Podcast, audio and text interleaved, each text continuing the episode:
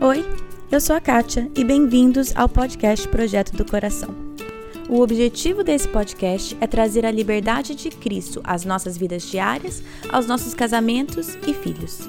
A nossa intenção é abordar qualquer assunto com clareza, base bíblica e vulnerabilidade. Eu realmente creio que Deus trabalha de formas diferentes em famílias diferentes, mas é nossa responsabilidade estar aberta à condução dele. Ao escutar os episódios, não caia na armadilha de comparar a sua história com a de outra pessoa. Simplesmente esteja aberta a ouvir o que Deus tem para você. Que Ele conduza a sua família e que este podcast seja meramente um instrumento nas mãos dele.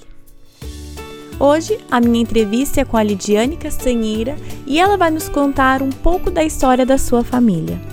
Nós podemos aprender muito com a história de outras pessoas e eu já aprendi muito ouvindo a história da Lidiane. É uma história de cura e de milagres, mas acima de tudo é uma história da fidelidade e do amor de Deus. O meu pastor fala bastante, né, que pessoas precisam de Deus, mas pessoas também precisam de pessoas. Sim. Então, talvez se alguma mulher, né, que está ouvindo agora não teve um, um, final feliz, vamos dizer assim, não teve uma resposta de oração, ela pode lembrar de algumas mulheres que não receberam uma resposta tão tão positiva, mas que buscaram na fonte, buscaram em Jesus, correram para a presença de Jesus, porque Jesus fala isso, né? No mundo tereis aflições, contudo, tem de bom ânimo, porque eu venci o mundo. Bom, eu já vou dar um spoiler aqui dizendo que a Lidiane recebeu sim a resposta de oração que ela desejava. E hoje ela compartilha conosco toda essa caminhada e um pouco do que ela aprendeu ao longo do caminho. Então, Lidiane, para começar, você pode apresentar um pouco a sua família, apresentar, né? Se apresenta um pouco, fale quem vocês são, o ministério de vocês, a família de vocês. Ah, então, a gente, o meu marido é pastor há 11 anos, aqui em Porto Alegre, no Rio Grande do Sul, na Igreja Batista de Monte Serrat. Nós começamos o ministério como pastores de crianças e adolescentes, e hoje nós estamos na, na liderança de um, um grupo, né, um grupo de, de pequenos grupos da nossa igreja, e estamos liderando também a área do, do ensino e continuamos com o Ministério de Adolescentes, que a gente chama de amontoado. É um privilégio para nós poder servir a Deus, abençoando a igreja com os dons e talentos que Deus nos deu. Sou muito apaixonada pelo meu marido, ele é um presente que Deus deu para mim e fruto da nossa união nós temos aí dois filhos maravilhosos, o Felipe, que é o nosso primeiro filho, nasceu há quatro anos atrás, uma resposta de oração para nós. Hum. E depois veio a nossa menininha, a Aninha, uma preciosa, uma simpática também, uma menina muito sorridente. E a gente é muito, muito feliz por estar tá vivendo, é um, literalmente um sonho. A gente sai andando na rua, os quatro de mãozinha dada, assim, e lembra que é um sonho que Deus nos deu, poder viver essa família e poder viver aquilo que Deus tem planejado para nós. Hum, que legal. E eu sei que também parte dessa dessa noção que vocês têm, que é um sonho, que é um presente de Deus para vocês, vem também de dificuldades que vocês passaram até que recentemente, certo? Isso, a gente foi pego de surpresa, né? Os nossos dois filhos são um presente na nossa vida.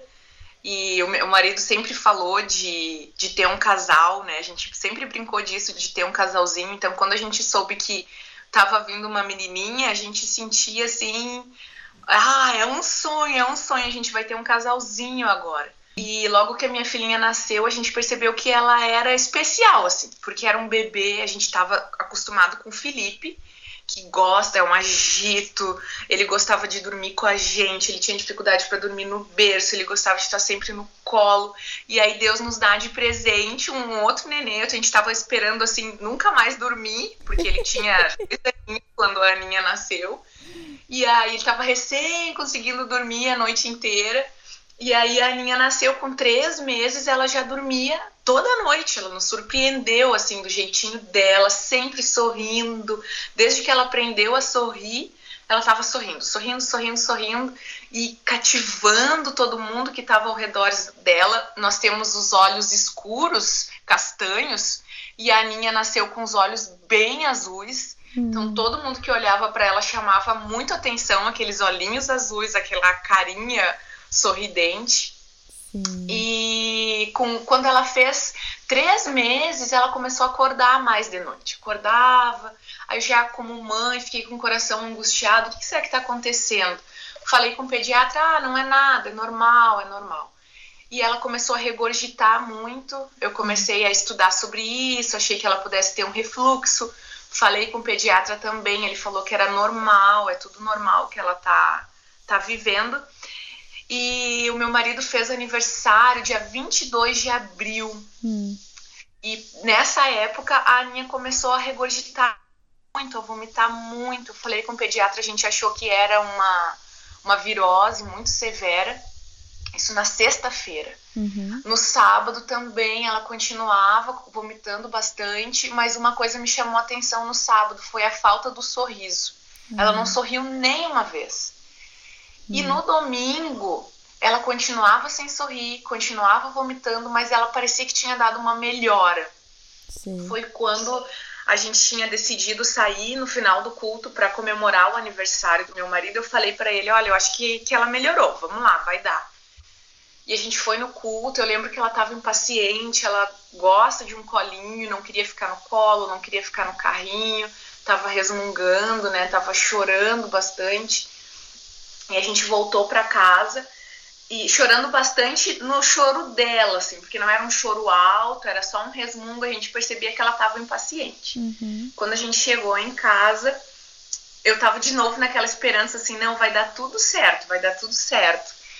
E eu peguei ela no colinho, assim, falei pro meu marido: ah, ela melhorou, eu vou dar um mamazinho pra ela uhum. e ela vai dormir a noite inteira, tu vai ver. e eu peguei ela assim no colo para dar uma mamar, foi quando ela vomitou assim, ó, a maior quantidade que ela já tinha, ela me sujou todinha, sujou ela todinha. Eu tava sentada na cama, a cama ficou cheia, eu, e eu achei incrível aquilo, muito, muito, muita sujeira. E a gente já levantou correndo, já fiquei assustada, fui pro banheiro dar um banho nela, já entrei no banho também, fomos nós duas pro banho. E eu tava orando por ela, passando a mão no corpinho dela, orando, né, na barriguinha, para que Deus abençoasse o que tivesse ali acontecendo dessa virose no estômago dela. E aí eu fui passar a mão na cabecinha dela para orar por ela também. E quando eu passei a mão na cabecinha, eu percebi que estava inchado. Hum. E eu chamei o meu marido, meu filho estava dormindo já. E eu mostrei para ele, olha, tá inchado a cabecinha. E aí ele já, Lid, nós vamos pro hospital. Vamos deixar, vou liga para alguém, nós vamos deixar o Felipe na casa de alguém, nós vamos pro hospital. Eu tenho uma amiga que ela é pediatra e ela é super tranquila, assim, ela sempre me acalma, né? Eu liguei para ela, contei o que estava acontecendo e ela falou: "Vai pro hospital". Uhum. Quando ela falou isso, eu já pensei, ah, é, um, é uma coisa muito grave que está acontecendo, porque para ela me falar isso, ela que é toda, né, vamos dar um jeitinho. Sim. Quando ela falou então pra gente correr pro hospital, ali naquela hora eu já sabia que era algo especial que Deus tinha para nossa família. Hum. Quantos meses ela tinha? Nessa... Quanto... Ela tinha cinco meses. Cinco, tá. Cinco meses. Ela tinha acabado de fazer cinco. No hum. dia 22, no dia que meu marido nasceu, a gente estava comemorando o aniversário dele e o mês aniversário dela. Então foi o, dois dias depois dela fazer cinco meses. Foi no dia 24 de abril. Hum. E aí a gente deixou o, o meu filho no, num casal de amigos nossos, que são os nossos pastores, né, os pastores titulares da nossa igreja. Eles acolheram, oraram conosco e nós fomos pro hospital. Hum. E aí naquela, eu tava atrás com ela no carro, tava preocupada com ela. E, e aí o André falou, Lídia, olha alguma coisa na internet. Eu não queria olhar, né? Porque a internet tem um monte de, ah, de coisa. E aí acabei olhando. Não, a gente não resiste nessa hora. Daí eu li ali que podia ser meningite. Aí eu lembrei que bem naquela época tinha o filho da, da cantora, né? Estela, eu acho o nome dela. Tinha falecido disso, né? De meningite. E aí eu fui orando, Deus abençoa, o Senhor tá, tá cuidando de tudo. A gente tava nervoso, mas a gente estava confiante que Deus tinha algo especial ali para a nossa família e que Deus estava conosco. Hum. Quando nós chegamos no hospital, a gente foi num. A minha amiga, essa pediatra, já nos aconselhou: vai para o hospital Moinhos de Vento, que hum. foi onde ela nasceu. Nós chegamos lá e ela passou direto.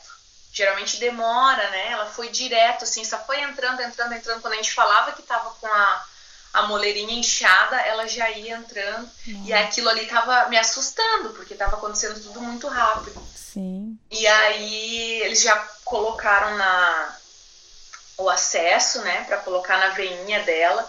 E eu que tava segurando ela. Essa hora foi muito difícil para mim. Porque ver ela, né, sofrer, Nossa. tava sendo difícil. E aí eu chamei o meu marido, pedi para ele ficar com ela. Fica aqui, né? Que é hum. mais forte. E eu deixei ele ali numa salinha da emergência do hospital. E eu fui pro corredor. E ali no corredor eu fiquei orando. E eu lembrei que quando eu era adolescente, eu tinha pedido uma, algumas orações para Deus, que são uma outra conversa. Hum. E Deus não tinha me respondido. Então, naquela hora ali, eu estava vivendo uma batalha espiritual muito grande. Né? Satanás estava querendo me fazer acreditar que não adiantava orar. Que se mesmo que eu orasse, que Deus não ia ouvir minha oração. Hum. Então, eu comecei a orar em voz alta, com as mãos levantadas. Eu ia andando, orando pela minha filha. Deus abençoa minha filha. Né? Eu creio que o Senhor é capaz de curar ela. E eles estavam tentando encontrar o acesso. Então eu ouvia ela chorando muito, ela estava chorando muito. E eu estava ali orando, né? Deus ajuda para que eles possam encontrar o acesso, ajuda para que não seja nada. E em todo o tempo aquela batalha ali, né? Não adianta tu orar. E quanto mais eu orava para eles encontrarem o acesso, né? E para acessar a dor dela, porque eles iam colocar um remedinho para dor, uhum. mais choro eu ouvia, mais choro eu ouvia. E depois até eu me emociono assim de lembrar que na hora que eu tava orando para eles colocarem o um acesso, eles encontraram acesso. Ela, ela continuou chorando hum. porque eles estavam trocando a fraldinha, estavam mexendo nela e ela não queria, né? Então Deus ali já estava respondendo a minha oração, a primeira oração que eu fiz com relação a ela. Hum. E isso era por volta da meia-noite e em torno das quatro horas da manhã, a médica, né, o hospital, assim, foi excepcional conosco, nos falou das duas possibilidades, que podia ou ser meningite ou um tumor no cérebro, porque ela tinha feito uma tomografia também. E nesse meio tempo, quando a gente subiu para fazer uma tomografia, a gente estava assim orando, mas é incrível assim, porque aquela paz que a palavra nos diz, né, a paz de Deus que excede todo o entendimento, ela estava conosco durante todo o tempo. A gente estava com medo, estava receoso, mas a gente estava tranquilo. E a gente encontrou um casal da nossa igreja e eles estavam com um nenezinho na sala da tomografia também. E aí eu lembro que eu orei com aquela mãe e depois até ela me mandou uma mensagem, né, dizendo, Lid, tu passando pelo que tu estava passando, tu, tu parou para orar por mim. E eu, olhando agora para trás, eu sei que não era eu, era o Espírito de Deus que estava ali movendo e nos fazendo passar por aquela situação por Jesus. Hum. Então, às quatro horas, a médica falou isso, né? Que podia ser um tumor ou uma meningite. A gente acionou a nossa rede de oração, disparou ali no Whats, né? Por favor, gente, nos ajude. Até então, só a nossa família e os amigos mais próximos estavam orando. Nesse momento a gente avisou o nosso grupo né, mais próximo da igreja, estejam em oração. Algumas pessoas, incrível, estavam acordadas nesse momento, já começaram a nos cobrir em oração. E às 9 horas da manhã foi então o resultado da. Ela fez a ressonância. E essa minha amiga que eu te falei, o nome dela é Cris. Ela teve todo o tempo junto com a gente, assim. Então, quando ela soube que a ressonância ia ser às 9 horas, ela estava lá. Hum. Ela se apresentou como pediatra da linha, que de fato ela era. e ela entrou junto com a gente na sala. Ela entrou na sala na hora da de, de fazer a ressonância, então terminou a ressonância e ela já saiu. E ela veio assim com os olhinhos cheios de lágrimas, né, e contou para nós que era um tumor os meus pais estavam hum. comigo, meu sogro veio junto, veio, ele é de Rio Grande, umas quatro horas daqui de Porto Alegre, e ele veio para cá também. Alguns irmãos da nossa igreja já estavam ali conosco, oraram por nós. E ali começou um processo incrível de disso que eu falei, dessa paz assim no nosso coração. E eu lembro que por dois dias, segunda e terça, na verdade nem deu dois dias, foram umas umas 36 horas assim, eu, eu achei que eu ia perder o meu bebê. Eu disse, ela tá com um tumor no cérebro e Deus vai levar ela de mim. Hum. E eu preciso ser aprovada. Eu preciso ser aprovada nessa situação. Hum. E eu fiquei pensando para quem que eu vou dar as fraldinhas dela, para que que eu, para quem que eu vou dar as roupinhas que eu tenho lá em casa. E eu não estava me sentindo assim derrotada, eu estava sentindo que Deus tinha me dado um presente, que era viver com ela por cinco meses, hum. e agora ela ia morrer. E eu estava orando assim, Deus, conforta o meu coração, consola o meu coração. Eu quero ser aprovada nessa nessa situação e de vez em quando, nesses, nessas poucas horas, né, nessas 30 horas talvez, eu orava, Deus, se o senhor quiser curar, cura minha filha. E a gente já foi direto para UTI, a gente ficou na UTI, nesse momento ela já não enxergava mais, os olhinhos dela estavam caídos assim, uhum. e eu tava ali com aquela, não, eu tenho que aproveitar, todo momento que eu tenho com a minha filha, eu tenho que aproveitar, eu pegava ela no colo quando eu podia, quando não podia também, não não pegava e, e orando e lendo a minha Bíblia e orando e orando e orando. E aí eu li a história de Davi, quando Davi perdeu o nenê dele, que ele estava uhum. orando, orando, orando, orando. E, e quando o nenê morreu, ele se levantou, ele tomou um banho e ele seguiu a vida. E ali naquele momento Deus falou comigo, Lid, enquanto tem vida, tu precisa orar. Hum. Tu precisa orar e tu precisa crer que eu vou curar a tua filha. Hum. E foi ali naquele momento que meu coração se encheu de fé que eu ia trazer a Aninha para casa. Hum. Que Deus ia curar ela, que Deus ia fazer algo sobrenatural ali. E o meu coração cada vez mais fé, mais fé Deus ia trazendo para nossa vida, assim.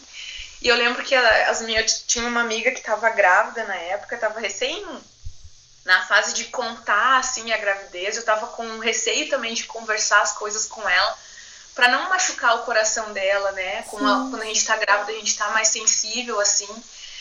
E eu lembro que, que as meninas estavam num grupo do WhatsApp, assim, as minhas amigas mandando mensagem, né, dizendo, Lídia, a gente tá contigo, a gente vai orar. E eu fiz um áudio, né, dizendo, olha, gurias, eu, eu sei que eu vou levar a Aninha para casa. Eu sei que uhum. vai dar tudo certo. Mas se por acaso Deus levar ela, Deus vai confortar o meu coração, porque Ele é Deus hum. e Ele faz tudo para a glória dele, né? Tudo Ele dá um jeitinho.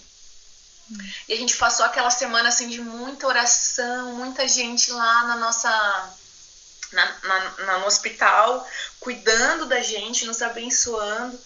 E na quinta-feira, na, na terça-feira, Deus falou comigo que que, que eu ia levar a trazer a Aninha de volta para casa. Hum. Na quarta-feira, eu me lembrei de um versículo que fala sobre os dons, né? 1 Coríntios 12, 28 e 31 lá. O 31 especificamente fala assim: entretanto, busquem com dedicação os melhores dons. Hum. E eu fiquei pensando, Deus, eu, eu quero te pedir o dom de cura. Me dá o dom de cura para que eu possa orar pela minha filha e ela possa ser curada. E se o senhor não quiser me dar o dom de cura, eu estou buscando, mas se o senhor não quiser, manda alguém aqui, manda alguém com dom de cura para orar pela minha filha.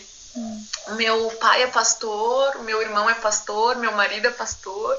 Na quinta-feira, vários pastores foram lá orar pela minha filha, inclusive o meu irmão, um amigo nosso muito querido. E todos oraram pela cura dela, essa era a nossa oração. E eu continuava pedindo, né? Deus, me dá o dom de cura, me ajuda a orar pela minha filha.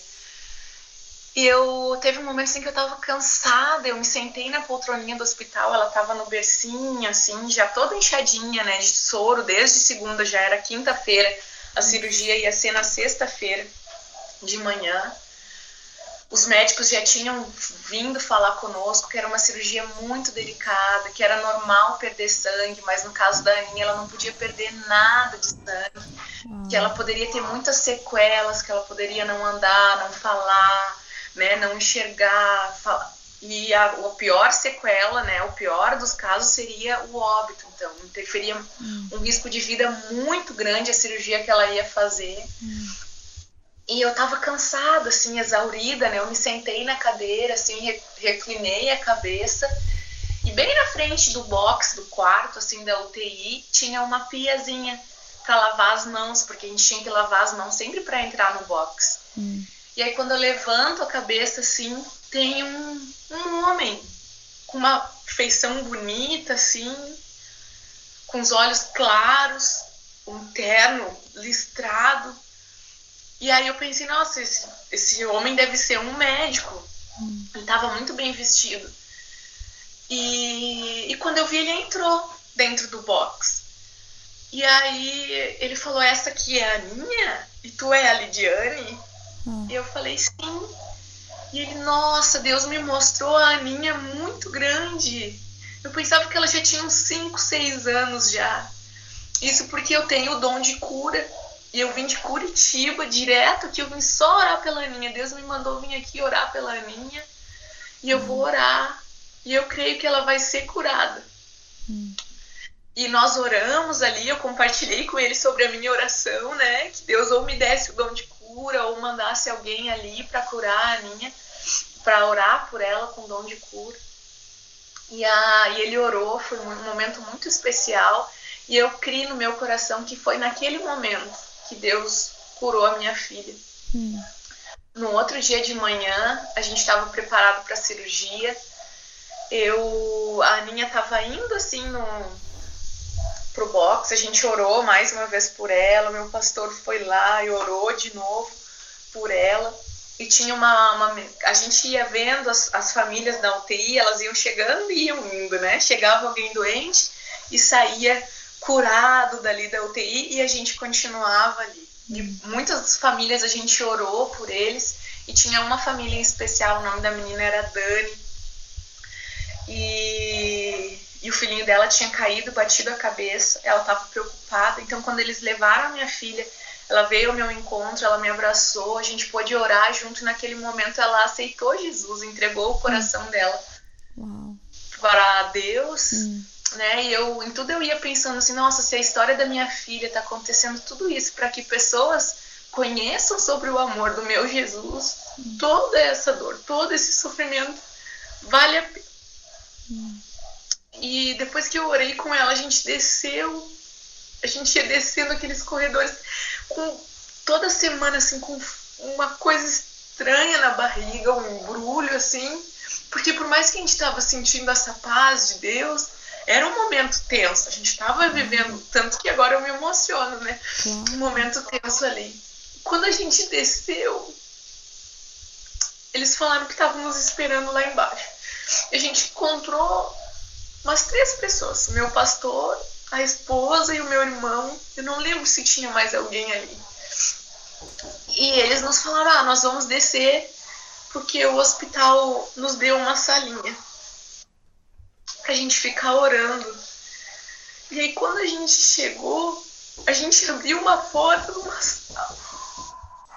Tinha tanta gente, tanta gente, tanta gente. Tava todo mundo assim, com um só coração de orar pela vida da Aninha, glorificando a Deus, independente do resultado da cirurgia. A gente só queria dizer para Deus que Ele era bom que ele tinha poder para fazer qualquer coisa, para que ele nos desse força. A gente passou aquele dia inteiro orando, a cirurgia demorou bastante, a gente estava orando, orando. E meu marido conta, né, que no momento que ele não aguentava mais, que ele estava já jogado assim no chão, não tinha mais palavras de tanta oração. Duas mulheres assim de muita oração da nossa igreja chegaram perto dele colocaram as mãos assim no ombro e elas começaram a orar com tanto vigor, com tanta força, que aquilo foi enchendo. Eu estava orando num outro grupo, e aí quando eu vi que as meninas estavam ali orando, eu já tinha terminado de orar lá, eu vou, fui orar ali também com essas mulheres de Deus, todas as pessoas que estavam lá eram pessoas especiais de Deus, as minhas colegas do, do trabalho foram lá também. Nós oramos e aí então chega o resultado, a resposta que todo mundo queria ouvir, né? A cirurgia tinha sido um sucesso. Hum. A gente orou ali junto, clamou a Deus e glorificou o nome dele, porque Deus tinha curado a nossa filha. Agora era o processo dela ser cada dia, né? Hum. Mais entregue, mais curada, mais, mais tudo. Todo foram um tempo de 20 dias que nós que nós ficamos ali no hospital, algum tempo na UTI, algum tempo depois no quarto. E durante todos esses dias a gente viu o mover de Deus. Cada dia era um milagre, cada dia era uma resposta que Deus dava. A gente mandou alguns informativos também. E essa foi a nossa grande batalha, assim, como família, com a nossa filha. E olhar ela hoje como um, um presente, assim, de ver ela, o dia que ela começou a engatinhar, eu uhum. lembro também até hoje a minha emoção, assim, eu falei com uma amiga, ah, ela tá engatinhando. E aí a amiga falou, é, a gente como mãe fica boba, né, com cada detalhe. Eu disse, ah, mas é mais que isso. Porque Sim. eu vi de um médico que talvez ela não fosse caminhar, Sim. ver ela caminhando, ver Deus dando esse, esse privilégio, né, essa graça. É tudo, a gente brinca, né, o nome dela é Ana, que é cheia de graça. A gente brinca aqui com ela, é muita graça, graça, graça, né, eu falo dela rir, dela brincar, dela estar tá junto com o Mano, que foi um, um, um vitorioso nessa história uhum. toda. Foi realmente muito incrível, muito incrível mesmo ver o, o agir de Deus uhum. nessa nossa história. Nossa, é, é muita resposta de oração, né? Mas ao, em, em meio a muito sofrimento também, num, escutando, as, né, escutando o seu choro até agora, se emocionando e tudo. Então, eu não consigo nem imaginar é, um misto, igual você falou. Sim, vocês estavam com essa paz sobrenatural de Deus, mas ao mesmo tempo era uma situação muito tensa, não consigo nem imaginar, né? E o que eu queria perguntar é, é, talvez um pouco das. Igual você mencionou um pouco sobre as dúvidas e como você estava sentindo que Satanás estava te atacando, no sentido que, não, Deus não vai responder a tua oração. Não, não ore pela cura, porque Deus não vai responder como que foi isso tudo, né, tudo no meio, esse, esse, bolo de emoções e como que Deus foi tratando essas coisas pequenas, essas dúvidas, esses medos, tanto com você, com teu marido, em família. Como que foi um pouco esse nos bastidores do seu próprio coração, como se fosse dizer? Eu acho lindo assim como Deus faz todo um, um crescente na nossa vida, né? Ainda muito jovem, eu eu pedi para Deus assim, Deus, eu quero basear minha fé não só em experiências, mas no conhecimento da tua palavra. Então, uhum. desde pequena eu criei o hábito, né, de ler a Bíblia diariamente, de buscar, de conhecer, de querer saber o que que Deus tinha para mim, de saber que ele era meu amigo assim, e que ele tinha algo para falar para mim através da palavra dele revelada, que é a Bíblia, né, a palavra de Deus. Uhum. Então, Satanás ele vinha com, com literalmente eu sentia mesmo Satanás lançando ali as setas inflamadas dele e, e eu rebatia com a oração e com versículos. Uhum. Então, quando me lançava o medo, né, eu lembrava no perfeito amor não há medo. Antes, né, no amor não há medo. Antes, o perfeito amor lança fora ou joga fora todo medo. 1 João 4,18. Uhum. E aí eu ia levando o meu pensamento cativo a Deus para que Deus me trouxesse um pensamento do alto. Lembrando também de Hebreus 11, 1, né? Ora, a fé é a certeza daquilo que esperamos e a prova das coisas que não vemos. Então, tinha o medo, tinha a incerteza e eu ia me lembrando. E um texto também que me marcou muito é um texto de, de Romanos 4, capítulo 18, que fala que Abraão, mesmo sem esperança, em esperança creu.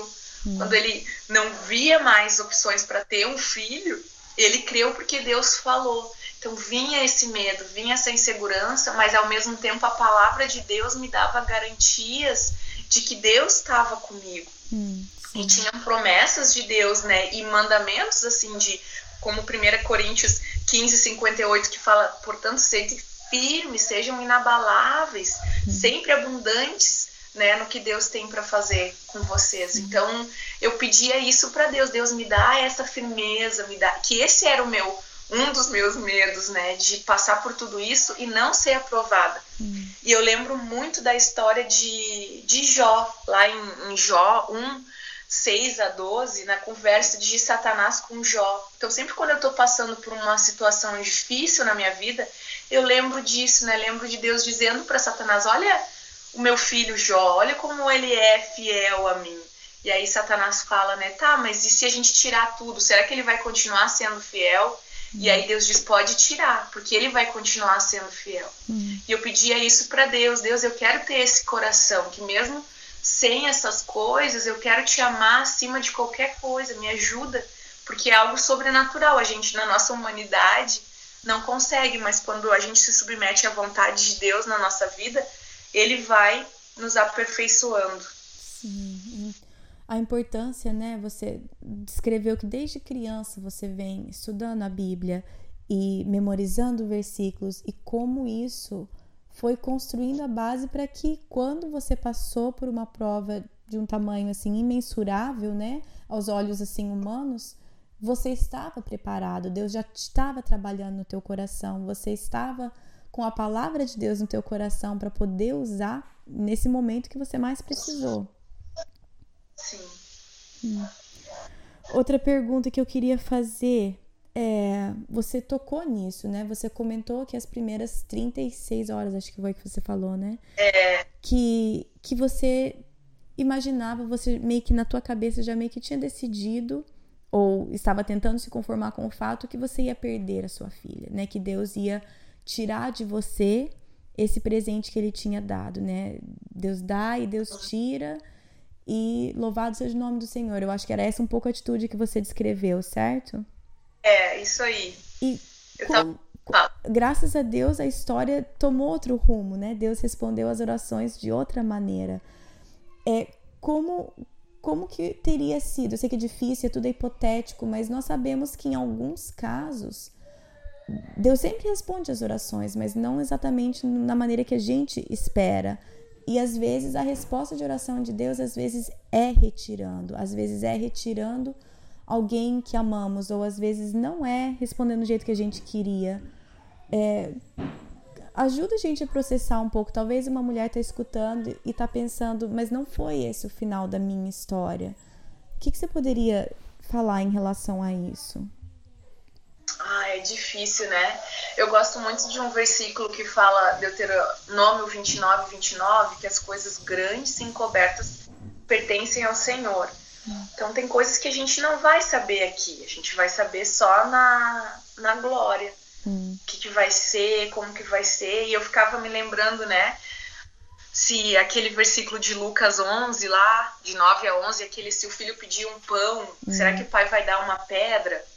Sim. E eu ficava meditando nesse versículo, mas eu ficava pensando, poxa, se a palavra de Deus está me dizendo que Deus é tão bom a ponto de se um filho pedir um pão, né, ele, ele jamais vai dar uma pedra, ele vai dar algo melhor. Hum. E lembrando, né, de Jeremias 29, 11, que os planos de Deus são muito mais altos que os meus. Hum. Então, é, ao mesmo tempo, eu ficava pensando essas coisas. Eu disse, Deus, se o Senhor tirar a minha de mim, Agora só de falar já me emociono de novo. Hum. Vai ser muito difícil. Eu não sei como é que vai ficar meu coração, eu não sei como é que eu vou agir, mas eu quero me lançar na tua presença.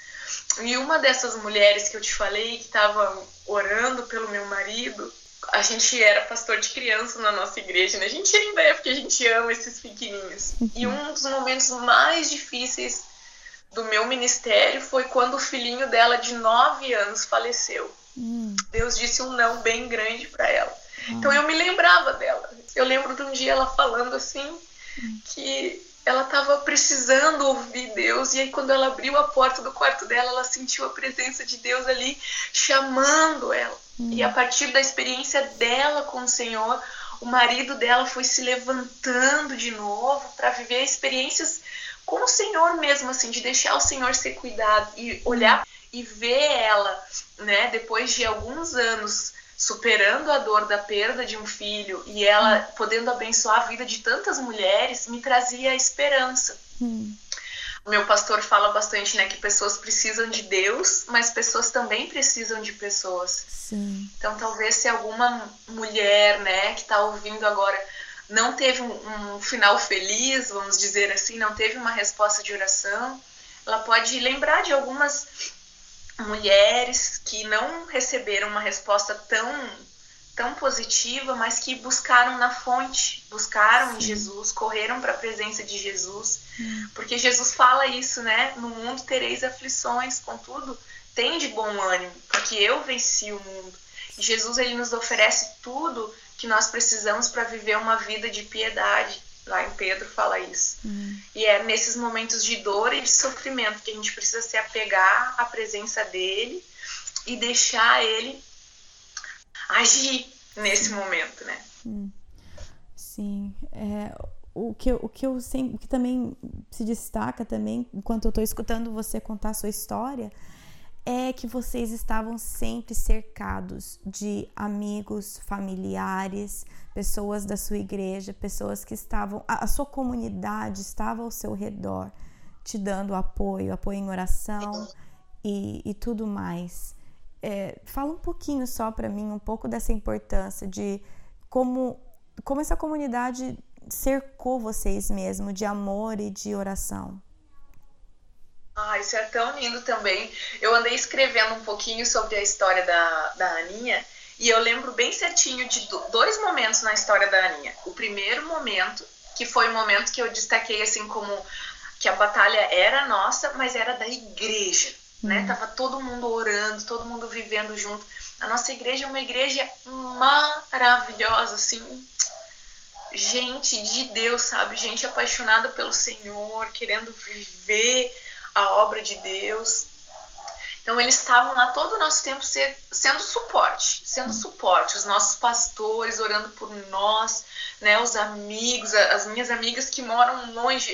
A gente até no último dia a gente, a gente mandava boletim todos os dias, assim, do que estava hum. acontecendo com a Aninha. Daí no último dia a gente fez um levantamento dos países de, onde tinha gente orando pela Aninha. Tinha gente orando pela Aninha pelo mundo inteiro, amizades que eu fiz pelo mundo inteiro, de mensagem chegando ali, dizendo, Lid, tô orando, tô orando pela Aninha.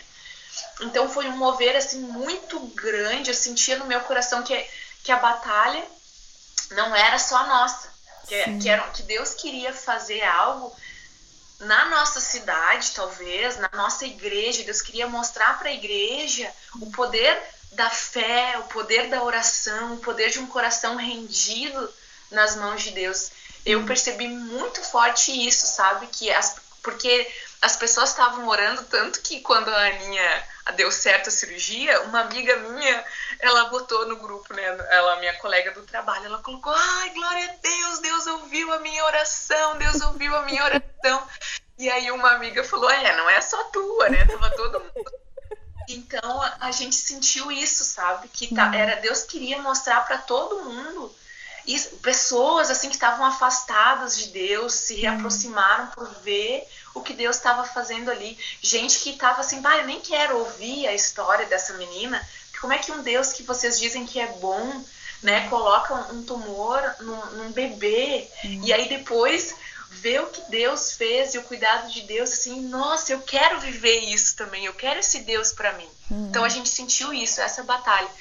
E depois a gente teve uma segunda internação né? Porque a minha precisou colocar uma válvulazinha e aí nesse momento a gente a gente sentiu ali que era éramos nós. Ali Deus queria trabalhar no nosso coração, meu e do André. Hum. Né? A gente não teve muita gente com a gente, a gente quase não recebeu visita. Foi um tempo nosso, assim. Então é impressionante isso como Deus sabe o que a gente precisa no momento certo e Ele vai trabalhando da maneira dele, né? A visão que ele tem, os planos dele. Tenho meditado muito, tenho ensinado para o meu filho, né? Nenhum olho viu, nenhum uhum. ouvido ouviu, nem jamais penetrou em coração humano aquilo que Deus tem preparado para aqueles que o amam. Uhum. E Deus tinha algo precioso ali preparado para nós como igreja. A nossa igreja viveu algo sem nossa, lindo demais. E depois Deus tinha, na outra cirurgia que ela enfrentou, né? Deus tinha algo especial para nós, para mim e para o André, como família, assim, de ver Deus cuidando também da gente de um outro, de um outro modo. Hum, muito legal. Eu acho legal você também ter destacado que teve um segundo momento, uma outra cirurgia, que foi vocês. E é tão legal como Deus realmente ele proporciona as experiências que a gente precisa para ensinar o que ele quer nos ensinar, né? Sim. E eu tô chorando aqui. Deixa. é. é muito emocionante, Sim, né, a história é, dela. Porque é só ver o que Deus faz quando ele quando ele quer levantar uma comunidade é, eu não creio que ele colocou esse tumor na sua filha. Nós vivemos num mundo caído, mas o que ele pode fazer para trazer beleza de cinzas, para pegar algo que talvez foi intencionado para o mal, mas fazer com que coopere para o bem, que outras pessoas possam enxergar o amor e a graça de Deus através de algo que talvez foi intencionado para o mal, mas Deus pegou e transformou para o bem. É, sempre é emocionante, né? É, eu queria também perguntar sobre. Eu sei que você tocou um pouco também quando estava contando a história, sobre a influência que vocês tiveram ali no hospital, na UTI, com, é, com as outras famílias, até médicos, enfermeiros. E também não quero tirar um pouco, né, eu quero focar também no valor que isso tem também, como Deus colocou vocês ali naquele momento para também servir de né, sal e luz para famílias e médicos e enfermeiros que estavam ali naquele momento. Você pode conversar um pouco sobre isso comigo? Posso. Ah, essa minha amiga muito especial, né, a Crisa, a pediatra, ela falou para mim assim, Lid, os médicos estão achando que tu não entendeu hum. o que de fato está acontecendo. Isso ainda antes da cirurgia. Porque tu tá muito calma, tu tá muito tranquila. Hum. E aí era o processo de Deus agindo ali. Então a gente foi influenciando nisso e eles viam a gente orando, os médicos, né? Eles viam a gente clamando a Deus. Essa sala, assim, do, do, do hospital, do hospital abriu uma sala para a gente poder orar junto, e a gente tava emocionado, então a gente cantava, eu can... aí eu perdi, eu sou mais discreta, assim, né, eu não sou muito, na hora de cantar e louvar, não sou muito gritona, assim, eu sou mais quietinha, mas naquele dia eu tava assim com o coração, então a gente tava cantando aquelas músicas, então as pessoas foram, foram vendo que a gente era era crente. Eu lembro uma coisa também que me chamou a atenção, que a, quando a gente foi pro quarto, algumas pessoas estavam ali sabendo que a gente era crente e eles queriam que a gente orasse pelas pessoas, né? Uhum. E eles começaram a bater assim na nossa porta e pedir pra gente orar. E aí um, um, uma médica, né, que foi muito querida também conosco, ela falou: olha, aqui vocês são pais vocês não são pastores, vocês são pais, meio que dando assim um puxão de orelha, né? Deu. Mas a gente tava só querendo fazer o que Deus nos chamou para fazer, hum, né? Sim. Nós fomos criados para a glória de Deus, né? Isaías 43, 7. A todos os que são chamados pelo meu nome, eu os criei para a minha glória. Sim. E a gente só queria fazer isso, dar glória a Deus. E Paulo fala, né, não, não me lembro agora o versículo, mas que a gente tem que aproveitar as oportunidades, porque uhum. o tempo é mal, né? A gente tem que remir o tempo passa rápido, remir o tempo. Então, quando a gente tinha a oportunidade de, na hora do almoço, a gente sentava numa salinha, assim, todos os pais. Então, quando a gente ouvia, a gente tinha a oportunidade de orar por alguém, a gente não perdia a oportunidade. E isso nos ajudava, hum. né? Porque uh, saber que não é só a gente que está sofrendo, que tem Sim. outras pessoas que estão sofrendo também. E a, e a gente tinha Jesus que nos consolava e a gente poder consolar as pessoas com Jesus, isso fazia bem. E eu acho isso uma das coisas mais lindas do Evangelho. É porque Jesus nos ensina a servir, Jesus nos ensina a amar. Hum. Amem a Deus de todo o seu coração, de toda a sua alma, de todo o seu entendimento, de todas as suas forças, e ao próximo como a si mesmo. Jesus fala também aquilo que tu quer que faça para ti, faça para o outro. Então a gente estava lá com esse coração de ser glória de Deus, de se alguém tivesse precisando, a gente poder orar, mas sempre zelando também pela nossa filha, né? A gente também estava entendendo isso, que era o tempo dela. Então ela estava num quarto de isolamento, a gente ainda não sabia se o tumor era benigno ou maligno. E a gente estava num hospital, num ambiente que é cheio de outros vírus, né? Então Sim. a gente não, quando a gente saiu da UTI e foi pro quarto, a gente não tinha mais tanto contato com outros pais, porque a gente não, não queria também ficar circulando pelo hospital claro. e daqui a pouco colocar a nossa filha em risco, porque a gente entendia que o tempo era dela, de cuidado para ela. Claro. Que a gente precisava cuidar dela e também ser cuidado, né? Sim, por, por Deus. Com certeza. Então a gente ia, a gente não ficava procurando, ah, vamos procurar alguém para falar de Jesus ou não. Quem chegava na nossa porta, quem, hum. né, de alguma maneira ficava sabendo da, da história da Aninha, ou quando a gente encontrava alguém ali no, no corredor. Eu, a minha mãe me ensinou bastante sobre isso, né? Sobre fazer o bem Uhum. Então, de, de. A gente, às vezes, a gente estava lá no hospital e a gente não tinha condições, que a comida no hospital é cara, né? Então, a gente não tinha condições de comprar uma refeição pro meu marido, né? Porque ele ficou os dez primeiros dias, ele ficou comigo lá direto, uhum. de manhã, de tarde e de noite. Depois aí ele começou a vir para casa, pra gente poder também cuidar do coração do Felipe, né? Uhum.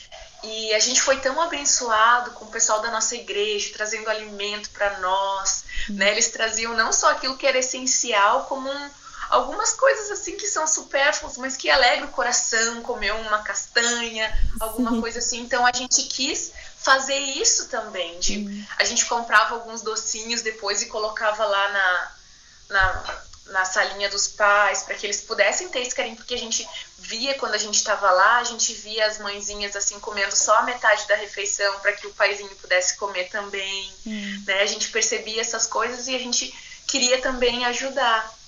Então, você tocou no assunto de, de cuidar do coração do seu filho, né? Então eu queria um pouco falar sobre isso e perguntar também, porque obviamente o momento era da sua filha, ela que precisava de vocês naquele momento, precisava da presença de vocês ali com ela, do cuidado.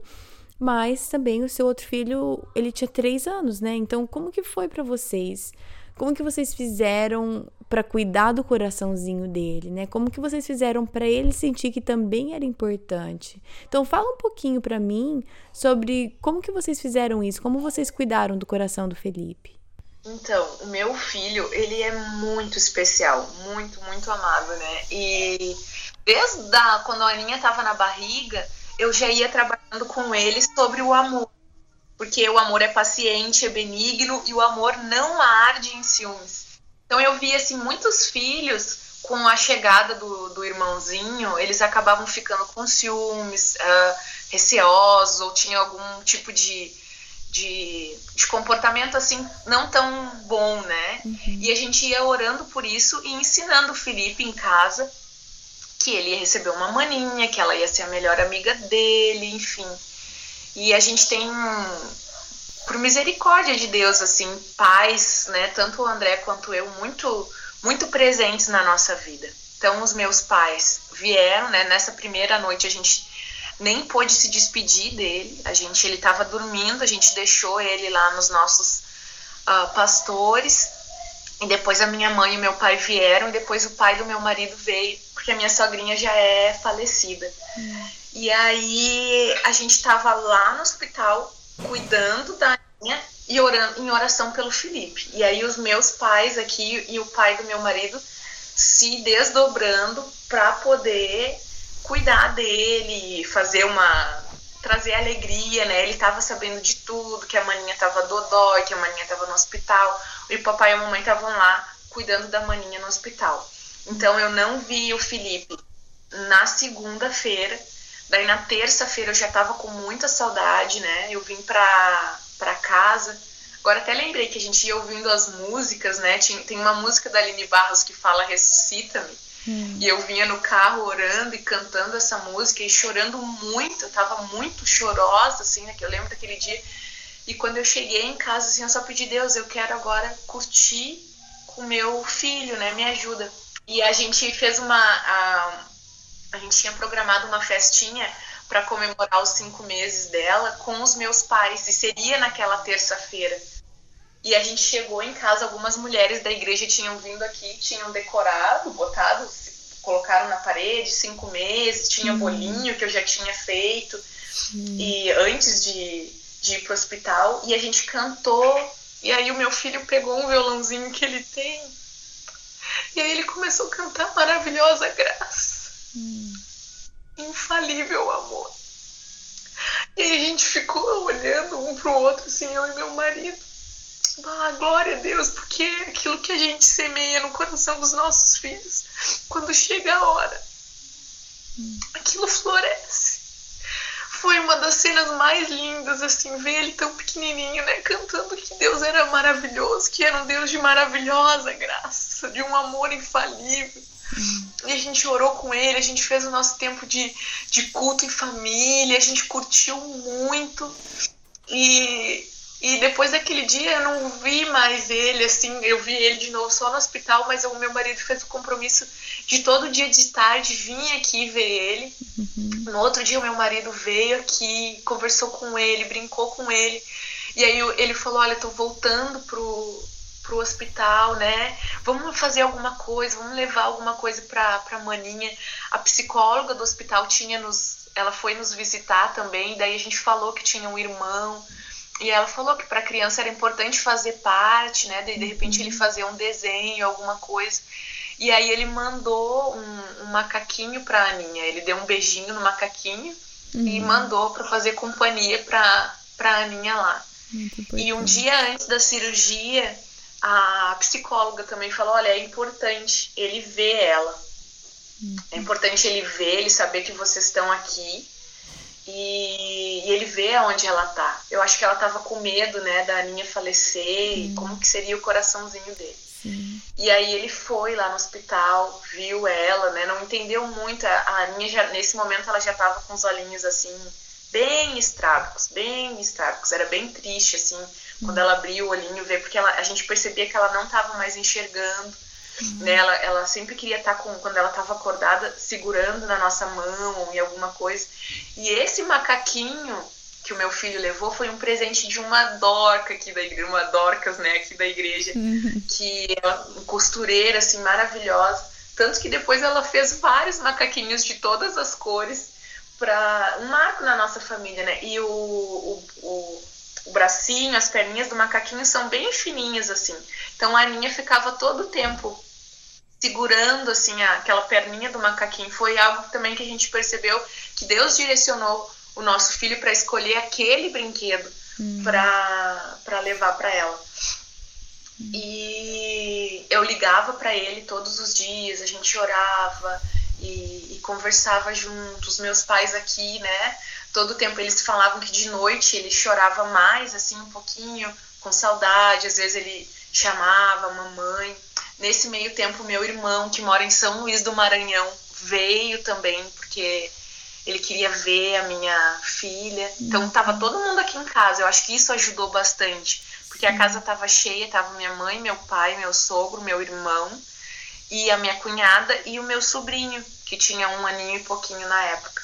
Então eles brincavam bastante no dia da cirurgia, né? Um amigão do, do Felipe, um grande assim, né? Veio aqui, ele tinha 19 anos na época, veio aqui para casa também, brincou com o Felipe. Alguns amigos nossos também levaram o Felipe para passear, porque sabiam que a gente estava direto lá no hospital. Então muita gente também é, nos ajudou a cuidar do coraçãozinho do nosso filho uhum. nesse momento que a gente não estava conseguindo fazer o que a gente sempre faz, né?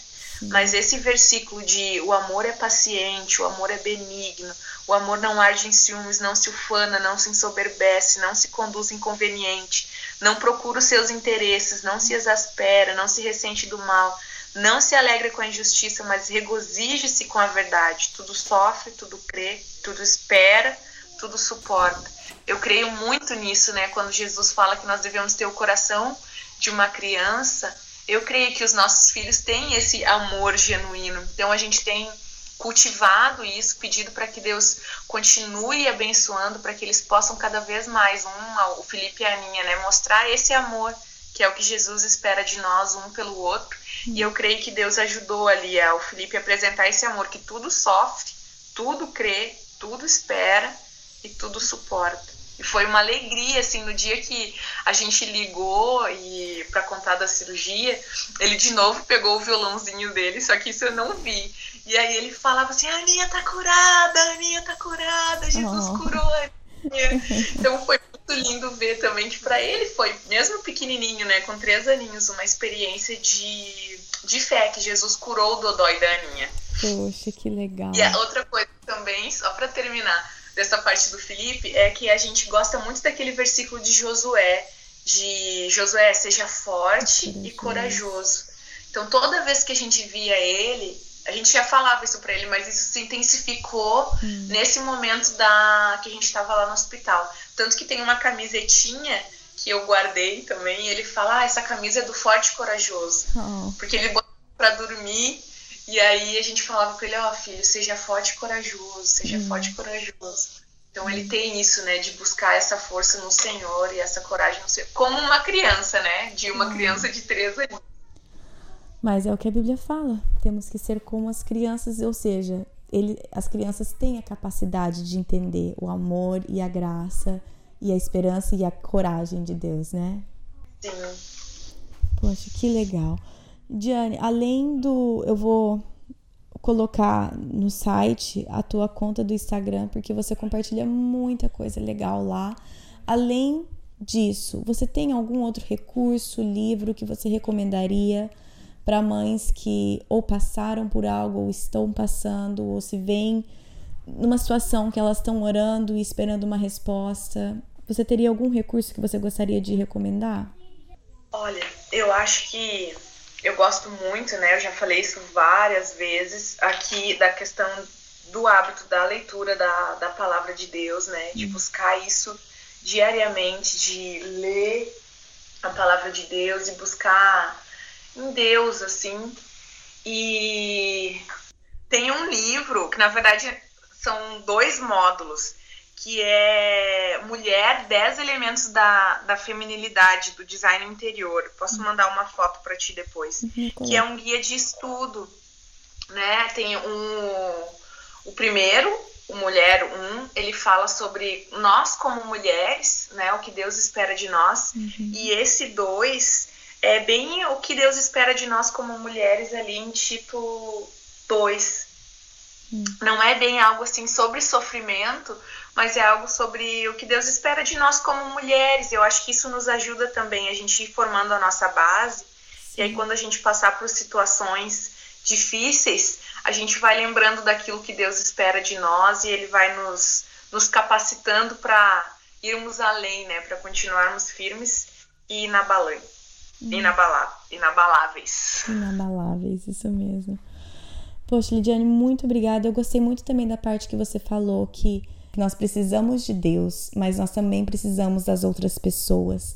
Nós precisamos ter testemunhos que a gente olha e que a gente vê o agir de Deus na vida de outras pessoas. Nós precisamos buscar Deus, mas também precisamos de pessoas que a gente pode se espelhar, porque aquelas pessoas também se espelham em Cristo. E eu creio que essa história sua que você está contando aqui no podcast eu creio que isso vai servir, está servindo para mim e que vai servir para outras pessoas também, que possam olhar a sua história, da sua família, da sua fé pessoal, é, da história da sua família, da sua igreja e como que isso pode encorajar a nossa própria fé através da história que Deus que Deus traçou com a tua família, né?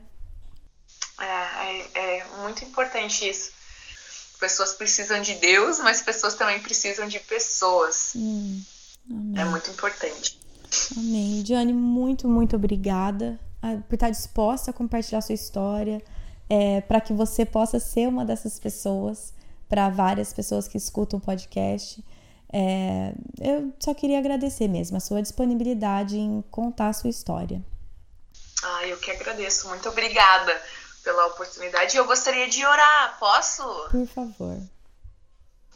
Ai, Deus amado, eu quero te agradecer pela oportunidade de conhecer a Kate. Obrigado porque Deus poder ver nela uma mulher com um coração tão disposto a abençoar tantas vidas, Deus, e é isso que o Senhor faz quando a gente coloca o nosso coração disposto a fazer a tua vontade. Deus, o Senhor usa as nossas vidas como um um vaso nas mãos do oleiro. Deus, eu quero te interceder agora por cada pessoa que está escutando a história da Aninha, Pai. A tua palavra diz que todas as coisas cooperam para o bem daqueles que te amam, daqueles que são chamados segundo a tua vontade, Pai. E eu quero te interceder pelas dores, pelos sofrimentos, pelos desafios que essas mulheres têm passado. Deus, eu quero te pedir para que cada uma dessas pessoas que estão ouvindo hoje, Deus, esse podcast, que elas possam ter um encontro maravilhoso contigo, Deus, que elas possam ouvir a tua voz ainda mais e que elas possam se aprofundar no conhecimento e no entendimento da tua vontade, Paizinho, no nome poderoso de Jesus. Obrigado pela tua graça e pela tua presença nas nossas vidas. No nome de Jesus. Amém. Amém. Amém. Obrigada, Lidiane. Bom, gente, eu não acho que seja necessário ter passado por algo parecido com o que a Lidiane e a família passaram para aprender com a história deles. E eu aprendi muito em relação ao caráter de Deus, em relação a como me preparar. Nós não sabemos o que está no nosso futuro, eu não sei o que está no meu futuro. E como que eu posso me preparar para encarar uma situação é, tão difícil de uma maneira que honre a Deus? É eu buscando a Deus agora. É eu tendo meu tempo diariamente ou o máximo que eu conseguir com Deus. É eu memorizando as escrituras e guardando a palavra de Deus no meu coração para que quando eu precisar dela, ela está lá para me ajudar. Então, esse foi o incentivo, o encorajamento que eu recebi da Lidiane, além de só me alegrar com a história que Deus traçou ali na família deles, né? Além disso, eu tô saindo dessa entrevista encorajada para continuar e fortalecer a minha fé, porque eu não sei o que me aguarda, eu não sei o que aguarda minha família no futuro, mas eu sei no Deus em quem tenho crido e eu conheço Ele, e quanto mais eu buscá-lo e conhecê-lo, eu estarei mais equipada para enfrentar, seja o que for, com, com Deus como meu alicerce, porque Ele não muda. As minhas circunstâncias podem mudar, mas Ele não muda. Então, isso foi o que o que mais me encorajou nessa conversa com a Lidiane, me encorajou a buscar mais a Deus e a fortalecer o meu vínculo com Ele, para que quando as coisas desmoronarem, nós não queremos isso, é claro, mas se acontecer isso, eu sei que o meu Deus está ali e Ele não muda. É, se vocês quiserem escutar mais so, da Lidiane, aprender mais com ela, ela tem uma conta no Instagram que chama Simplesmente Mamãe. Muito bom. Ela compartilha coisas bastante edificantes. Se você está no Instagram, eu sugiro que você ache ela, Simplesmente Mamãe, e siga, porque vale a pena. E tem tantas coisas, tantas pessoas que às vezes a gente segue que não acrescentam em nada. Não tem problema seguir. É, falei sobre isso no, no episódio de redes sociais, aí que cada um tem o seu critério, mas não deixe de segui-la, porque aí sim o que você vai ler vai edificar e vai te ensinar e vai voltar o seu foco para Cristo. E é isso que nós queremos, e eu sei que esse é o propósito dela com esse Instagram dela, é ajudar as pessoas a voltarem o foco para Cristo. Bom, é, semana que vem nós continuamos com perseverança. É a nossa, nosso segundo episódio sobre essa virtude do mês de outubro, perseverança, que eu vou falar um pouco sobre aspectos mais práticos, ideias práticas para você colocar em prática. Quantas vezes eu consigo falar prática numa frase só? Enfim, isso é o que te espera para a semana que vem. Um episódio sobre perseverança, o aspecto prático. é, como sempre, você pode seguir nas, nas redes sociais. No Facebook é Projeto do Coração. No Instagram é PDC Podcast. No Facebook também tem um grupo. É só você entrar na nossa página. Projeto do Coração tem um botãozinho azul escrito Visitar Grupo. Se você clicar lá, eu te adiciono E aí lá ele não tem muito movimento, eu já vou te avisando, mas ele está lá para quê? Para te ajudar. Se você tem alguma dúvida, se você escutou algum entrevistado e você quer fazer uma pergunta, você quer fazer uma colocação, você quer dar um depoimento, você quer compartilhar um recurso que tenha ajudado a sua família, é para isso que esse grupo está lá. E eu não posto muita coisa lá, é mais para vocês mesmo. Eu respondo tudo, mas eu não tenho muita iniciativa de postar as coisas lá. Então, ele está lá para vocês e eu tô lá para responder e participar junto com vocês. E que mais que eu ia falar? Tem o devocional que acompanha esse episódio também, o Sondando o Coração, no site projetodocoração.com. Todos os recursos mencionados estão lá, todos os versículos que a Lidiane citou estão lá. O livro que ela citou está lá também. Tudo lá, prontinho, facinho, fácil acesso para vocês. É isso, gente. Não tenho mais nada para falar. Bom final de semana para vocês e até semana que vem. Na Bíblia, em Miqueias 5:5, está escrito que ele será a sua paz. Se eu acredito na Bíblia, eu acredito que apesar das minhas circunstâncias, ele será a minha paz. Meus filhos estão tocando terror dentro de casa? Ele será a minha paz. Estou me sentindo culpada por não passar mais tempo com os meus filhos? Ele será a minha paz. Tô cansada de ter as mesmas brigas de sempre com meu marido? Ele será a minha paz. Gritei e perdi a paciência de novo? Ele será a minha paz. Vamos tentar lembrar disso e, com a ajuda de Deus, escolher a viver nessa paz todos os dias. Tu tá ouvindo o barulho da minha panela de pressão? Tá atrapalhando? Quer que eu desligue? não, não tô ouvindo nada de barulho de panela de pressão. Tá. Esse é ótimo. Agora tu tá orando, daí, ai, começou a panela bem agora, qualquer coisa. Só que eu desligo lá.